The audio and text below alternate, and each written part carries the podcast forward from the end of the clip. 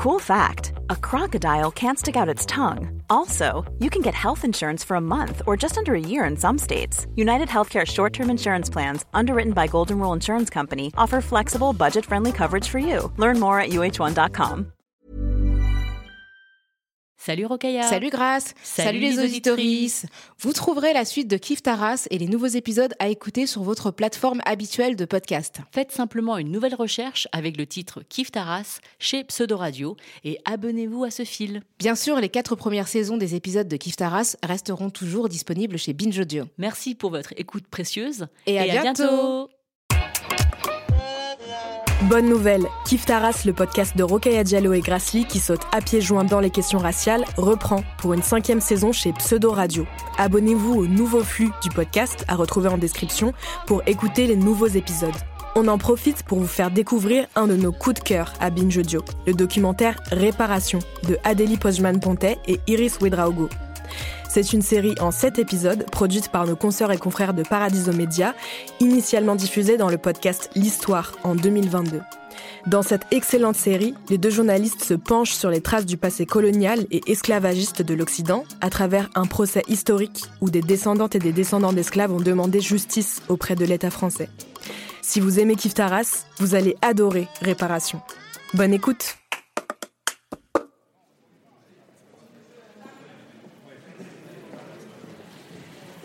Cour d'appel de Fort-de-France, lundi 11 octobre 2021. Procès des réparations de l'esclavage. La salle d'audience est pleine. À l'extérieur, on entend des militants venus apporter leur soutien. Depuis 9 heures ce matin, les avocats se succèdent devant les juges. En début d'après-midi, ils sont déjà 6 à avoir plaidé. La prochaine plaidoirie revient sur un moment central de l'histoire des réparations, l'abolition de l'esclavage. Au milieu du 19e siècle, la question agite l'Europe. La Grande-Bretagne abolit l'esclavage en 1830. En France, il faut attendre 1848.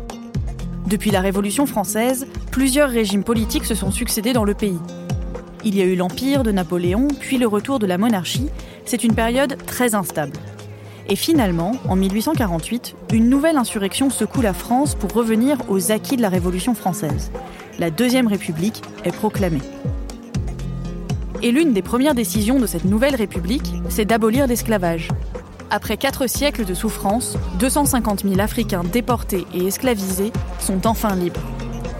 Ils deviennent des citoyens et des citoyennes français. Dans les colonies de Guadeloupe, de Martinique, de Guyane et de la Réunion, c'est un grand moment de célébration.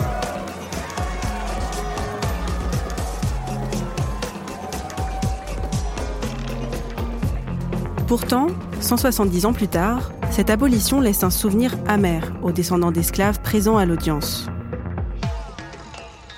Il est 15h03, c'est au tour de maître Roselyne Robéry de plaider. Elle vient de Guyane, c'est une avocate d'une quarantaine d'années, elle porte des petites lunettes sans monture, elle a les cheveux courts et frisés, elle s'avance à la barre. Cette abolition est comme un cadeau fait à des choses, des meubles à qui on aurait rendu leur dignité et leur humanité. 1848. L'abolition est décidée, mais tout un système se met en place pour qu'en réalité, le même système perdure. Oui, la République française, le 27 avril 1848, signe le décret d'abolition de l'esclavage. Oui, les anciens esclaves sont théoriquement libres, ce sont même des citoyens. Oui, l'esclavage est dorénavant un crime. Mais normalement, quand il y a un crime, on désigne des coupables et des victimes. Pas ici. En 1848, personne n'est poursuivi pour avoir déporté, exploité et esclavisé des êtres humains. Pour aller de l'avant, la République française demande aux esclavisés de tirer un trait sur 400 ans de souffrance, d'oublier tout ce qui s'est passé. Les victimes n'obtiennent aucune justice, aucune réparation. Pire, ce sont les coupables, les anciens maîtres, qui reçoivent de l'argent pour compenser la perte de leurs esclaves. Et si au moment de l'abolition, la République avait choisi de réparer les crimes de l'esclavage? Ce procès à la Cour d'appel de Fort-de-France n'aurait peut-être jamais eu lieu et les descendants d'esclaves ne seraient pas en train de réclamer justice. Il n'y a pas de réparation pour les victimes. Il n'y a pas de réparation pour les victimes, car le risque est que les victimes ne restent pas sur les plantations. On apporte réparation aux criminels et bourreaux pour qu'ils continuent l'exploitation. Le crime se perpétue lorsqu'on accorde réparation aux criminels. Non, 1848 ne met pas un terme au crime.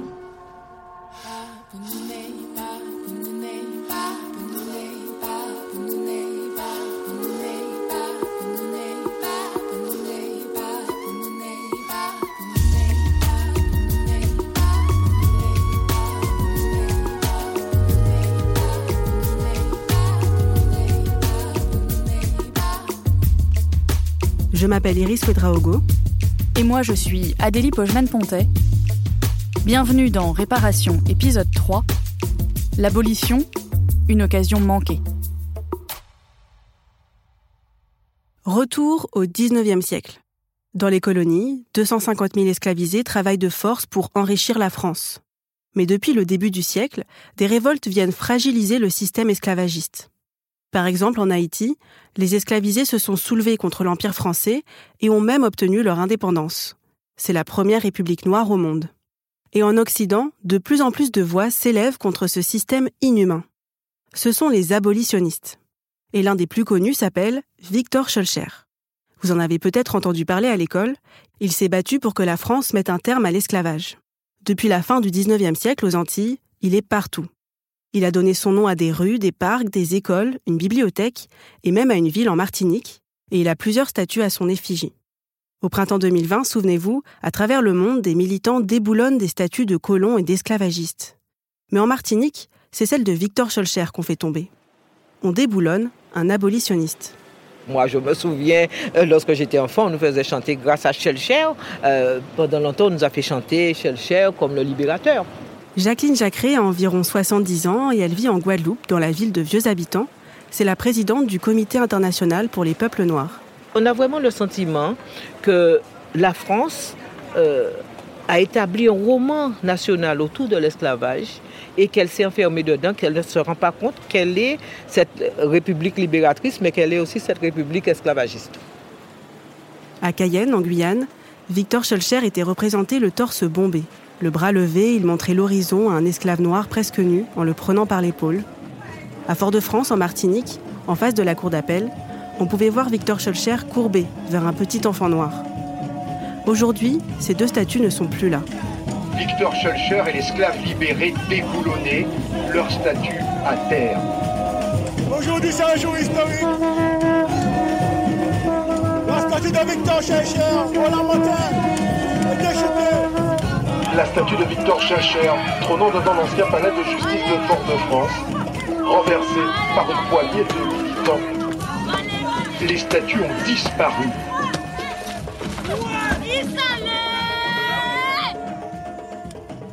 Pourquoi un homme qui a lutté pour la fin de l'esclavage cristallise autant de colère?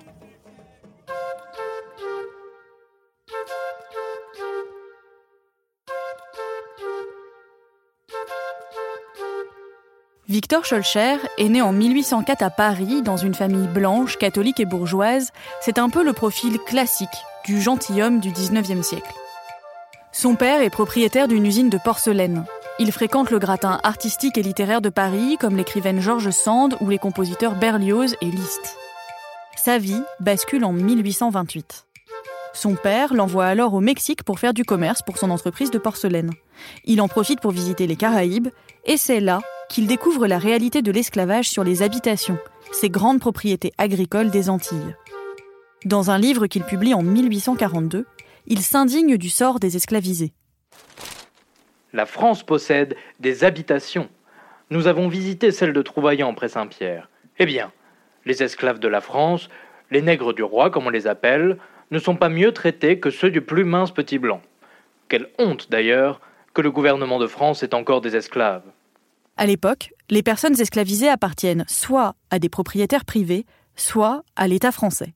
En Martinique, ils représentent 70 000 personnes. C'est environ 45% de la population de l'île. Le reste de la population, ce sont les libres de couleur et les colons blancs.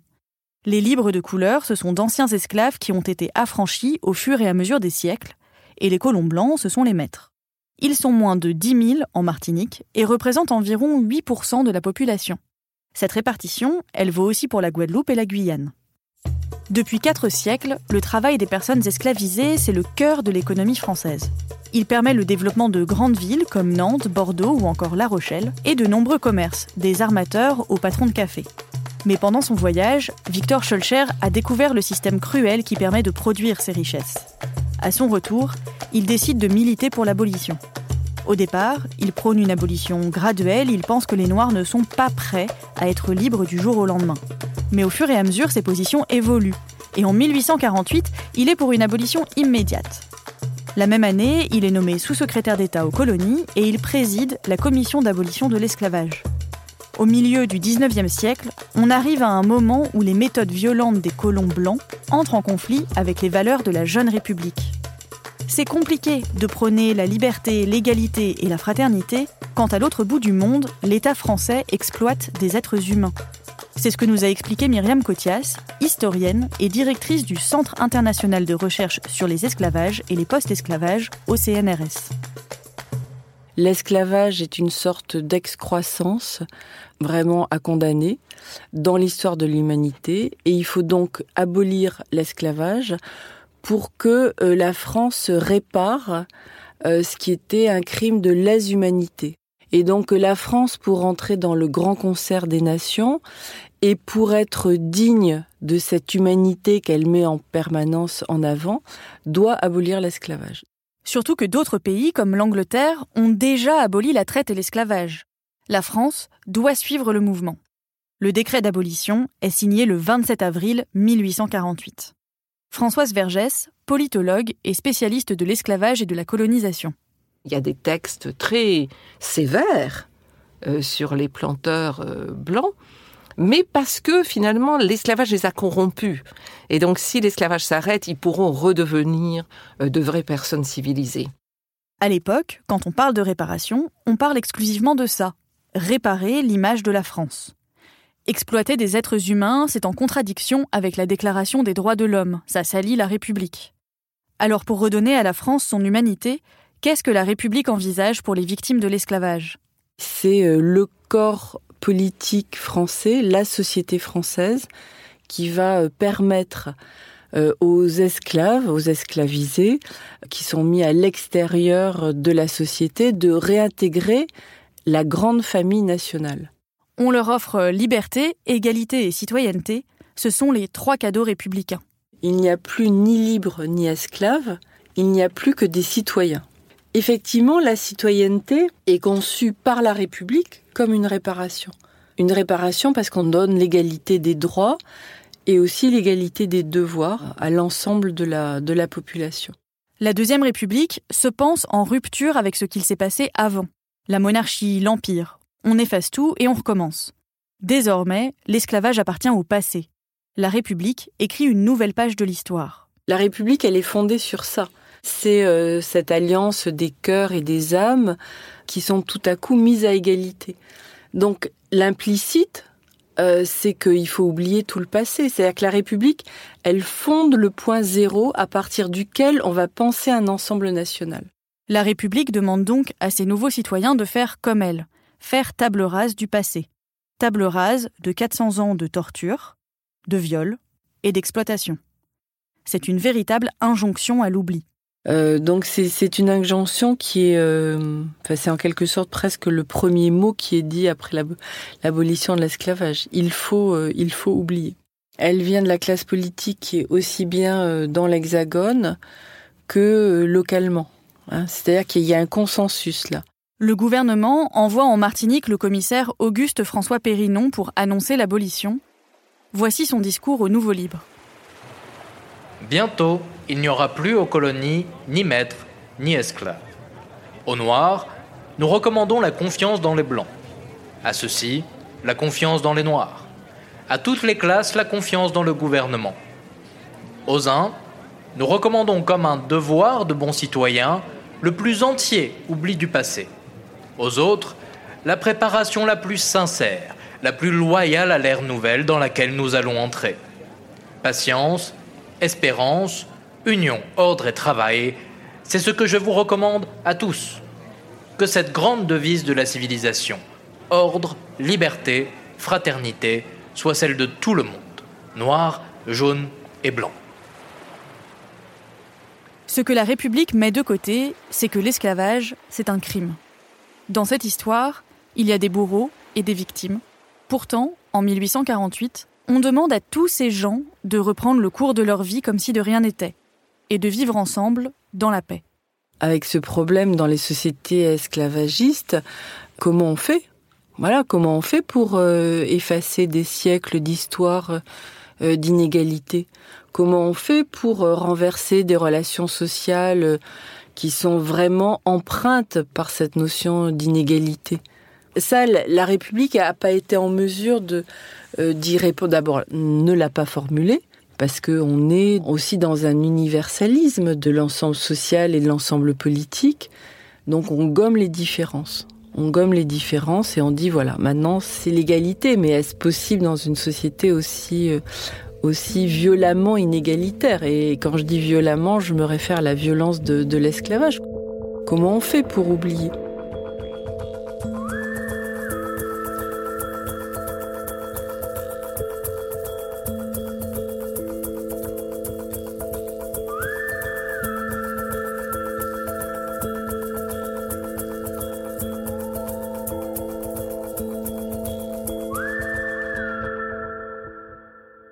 La citoyenneté, c'est donc une forme de réparation.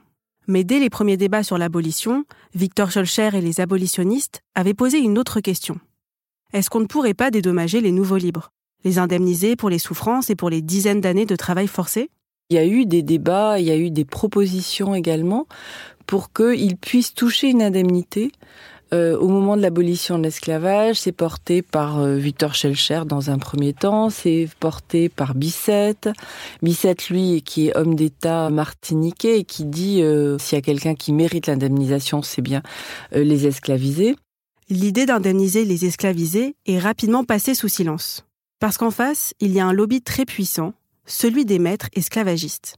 Non seulement ils s'opposent à l'indemnisation des nouveaux libres, mais en plus, ils exigent d'être dédommagés eux-mêmes. Il y a plusieurs hypothèses qui sont, euh, qui sont testées mais où va se mettre en place un bras de fer en fait entre les anciens propriétaires d'esclaves et le gouvernement, c'est-à-dire la, seconde, la seconde République. Et ils utilisent un argument l'esclavage était légal et c'était même incité par l'État. L'État leur a jamais dit vous n'avez pas le droit d'avoir des esclaves. Tout le système reposait sur ce droit de propriété. Et donc ils disent puisque vous allez nous exproprier, il faut nous dédommager. La propriété, dont parle Myriam Cotias, là, ce sont bien des êtres humains. Parmi les gens qui argumentent en faveur des planteurs, il y a par exemple le célèbre intellectuel Alexis de Tocqueville. Voici ce qu'il écrit. Si les nègres ont droit à devenir libres, il est incontestable que les colons ont droit à n'être pas ruinés par la liberté des nègres. Les planteurs menacent donc de faire sécession de déclarer leur indépendance vis-à-vis de la France. Pour la France, il est important de garantir son domaine colonial. Perdre les colonies pour la France, c'est perdre une énorme manne financière et sa position de prestige dans le monde parce qu'il y a les propriétaires qui ont un pouvoir économique. Hein, ils produisent le sucre. Hein. C'est pas rien. Ça produit de la richesse pour l'ensemble de la France. Le sucre, hein, ça correspond à une balance commerciale positive et puis euh, des exportations euh, en dehors de France. Donc c'est pas rien. Donc ils ont un véritable pouvoir économique. Et ils sont en train de dire, bah, on laisse tomber, on, arrête tout si euh, vous ne nous donnez pas d'indemnité. Et c'est là que les grands idéaux, ceux de la République et de Victor Schulcher, vont se heurter à un mur celui de l'économie. Face au risque de perdre les colonies, le dédommagement des esclaves n'est plus considéré. On va donc indemniser les esclavagistes et pas les esclavisés.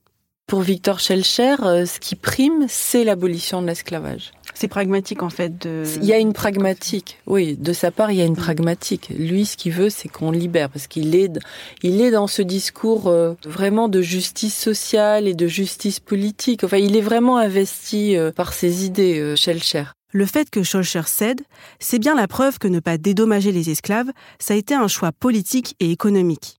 À l'époque, on aurait pu faire le choix inverse. Et c'est parce qu'il a cédé face au lobby des maîtres qu'aujourd'hui, aux Antilles, Victor Schulcher est critiqué et que sa statue a été déboulonnée. Après l'abolition, une commission dont il va faire partie passe un an à déterminer la somme qui va être donnée aux planteurs. Les calculs font froid dans le dos. On se demande combien vaut un esclave en fonction de son âge et de son genre. Par exemple, à combien estime-t-on un homme ayant travaillé toute sa vie, mais aujourd'hui trop vieux? Et une petite fille de deux ans qui ne travaille pas encore. En 1849, un an après l'abolition, l'Assemblée vote l'indemnisation des propriétaires. Au final, pour tous les territoires coloniaux, elle s'élève à 216 millions de francs, soit plus de 27 milliards d'euros. Au bout du compte, euh, Victor Schellcher en particulier euh, va accepter, va accepter que euh, cette indemnité soit attribuée aux propriétaires d'esclaves et on parle plus du tout des esclavisés à ce moment-là.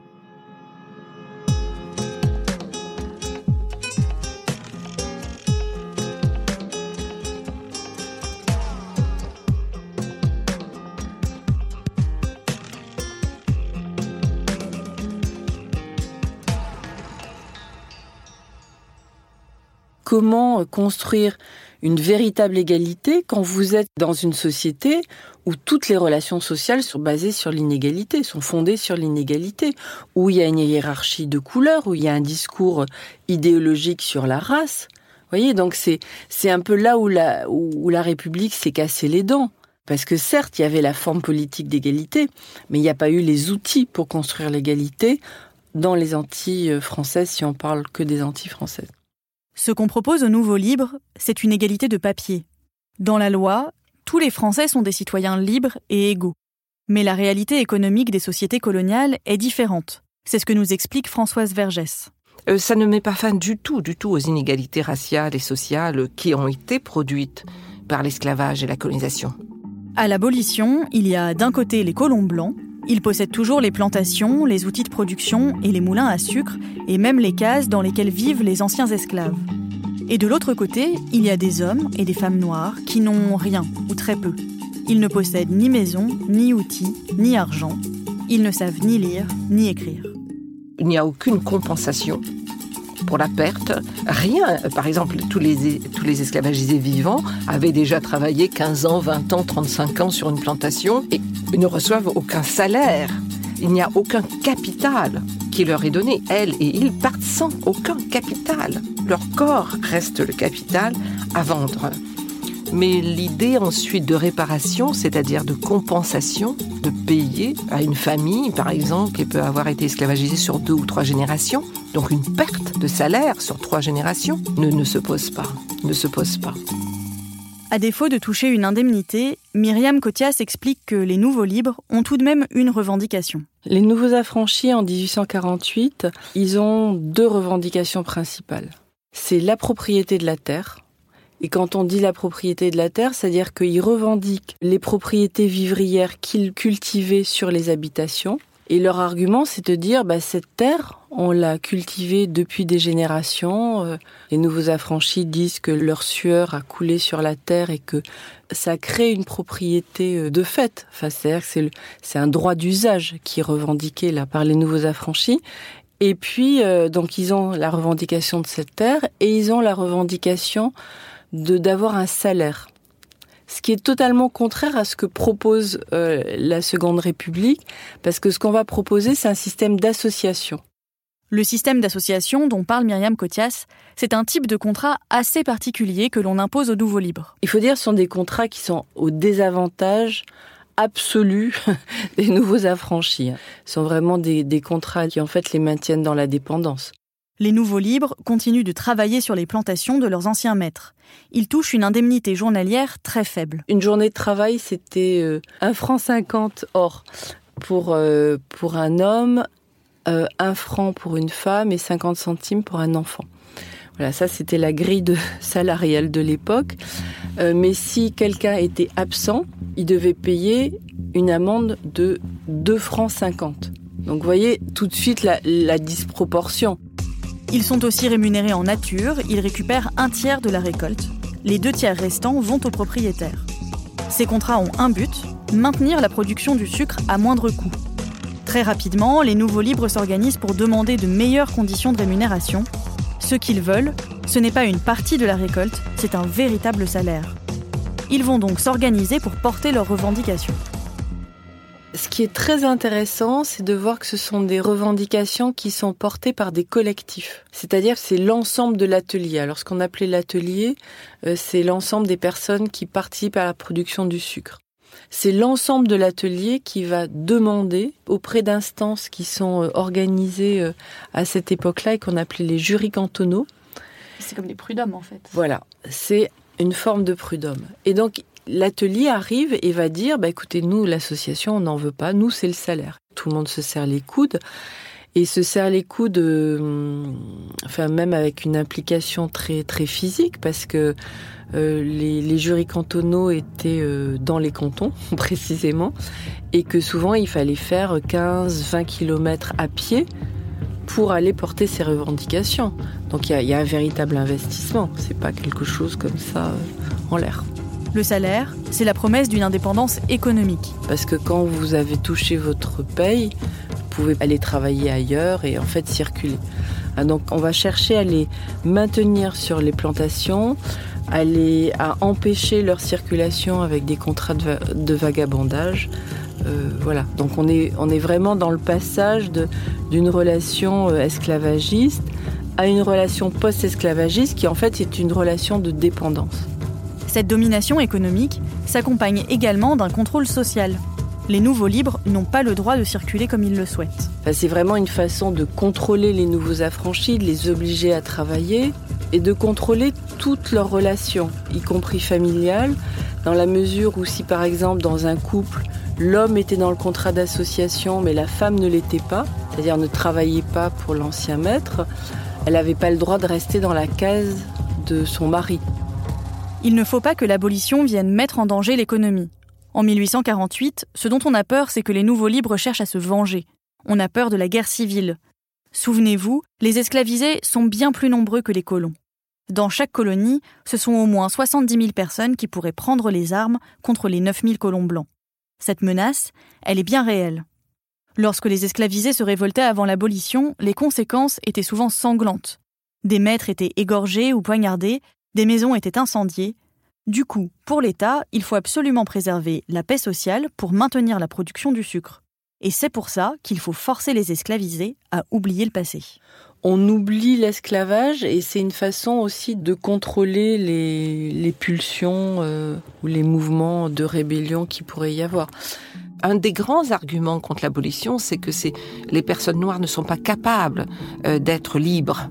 Françoise Vergès, politologue et spécialiste de l'esclavage et de la colonisation. La liberté, elles ne savent pas euh, ce que c'est. Donc il faut les civiliser, leur apprendre. Et leur apprendre la liberté, ça se fera par le travail. Un travail qui reste évidemment dominé par les grands propriétaires blancs euh, de plantations. Donc il y a toute une structure économique euh, qui, reste en place, une structure sociale, raciale qui reste en place. Et ces colonies vont continuer dans leur paysage, dans leur organisation. Euh, où sont les villes Où sont les quartiers où habitent ces personnes euh, Tout cela va rester absolument colonial. La République, au lendemain de l'abolition, n'a pas mis fin aux inégalités économiques et sociales. Les esclavisés deviennent des prolétaires, les maîtres deviennent des patrons. Ces personnes vont entrer dans le monde économique euh, salarié, qui est toujours le monde de l'exploitation. Il n'y a pas du tout d'idée euh, que l'idée du crime, euh, quand elle existe, elle n'est simplement un crime moral euh, auquel on doit mettre fin. Mais l'idée profonde que des êtres humains ont été contre leur volonté, martyrisés, déportés, interdits de, de, culture, de langue, et qui se sont, et qui se sont battus n'est pas là. Il y a très peu de reconnaissance même des luttes dans l'abolition. Donc l'idée que l'abolition a été donnée, que c'est un geste généreux de la France, est aussi très importante dans le récit, encore aujourd'hui, de la France comme une âme généreuse qui finalement reconnaît qu'il faut arrêter. Et la séparation avec l'idée que la République, elle, elle est abolitionniste et euh, la monarchie ne le serait pas. La République est abolitionniste, mais de cet abolitionnisme dont nous parlons. Donc quand on nous dit, mais enfin, vous exagérez, la République a été abolitionniste, bien sûr, mais l'abolitionnisme républicain est un abolitionnisme qui ne tient pas compte du racisme, qui ne tient pas compte de l'exploitation et de la dépossession. Donc qui prend, qui aborde la question de l'esclavage comme une question morale euh, auquel il faut mettre fin, parce que ce serait une tâche euh, sur la France, pays des droits de l'homme. 150 ans plus tard, en octobre 2021, à la Cour d'appel de Fort-de-France, ce sont ces mêmes inégalités que les descendants et leurs avocats continuent de dénoncer. Une mascarade va consister à changer le nom des protagonistes. Extrait de la plaidoirie de Maître Aristide. Mais ils jouent la même pièce. Employeurs et ouvriers citoyens. Injonction à oublier. Et tout est fait pour. Car pour oublier le crime, on va nier la dignité humaine. Le combat est long. Vous n'ignorez pas que c'est un combat plus global que seulement celui des Africains réduits en esclavage par la France. Cette dignité est à restaurer. Et je terminerai par ce proverbe Joie qu'à nous toutes, l'ennui de la est longue, joie qu'à quand même. Le jour se lève pour nous tous, la nuit peut être longue, le jour se lève quand même.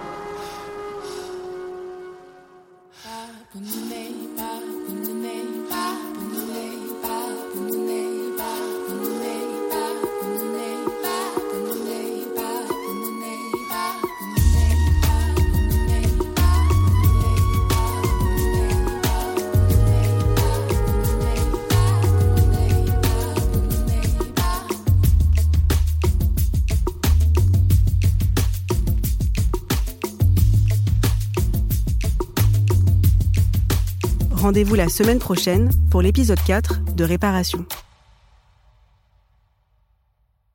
C'était Réparation, une production Paradiso Média sur une idée originale d'Iris Ouedraogo et Adélie Pojman-Pontet. Enquête, reportage, écriture et voix, Iris Ouedraogo et Adélie Pojman-Pontet. Réalisation Chloé Cobuta et Louis Calderon. Relecture et conseil éditorial Gabriel Ramin. Consultante historique Myriam Cotias. Musique originale Célia Wa. Comédien voix Sarah Vildeuil, Jérémy Dubar, Aloïs Vanderf et Jules Darmanin. Enregistrement Marin Grisot. Mixage Louise Calderon. Assistante de production Amy Faconnier. Directrice de production Oriane Bettoni. Producteur délégué Louis Daboussi, Lorenzo Benedetti et Benoît Dunègre. Ce documentaire a reçu le soutien du ministère de la Culture aux auteurs et autrices de podcasts.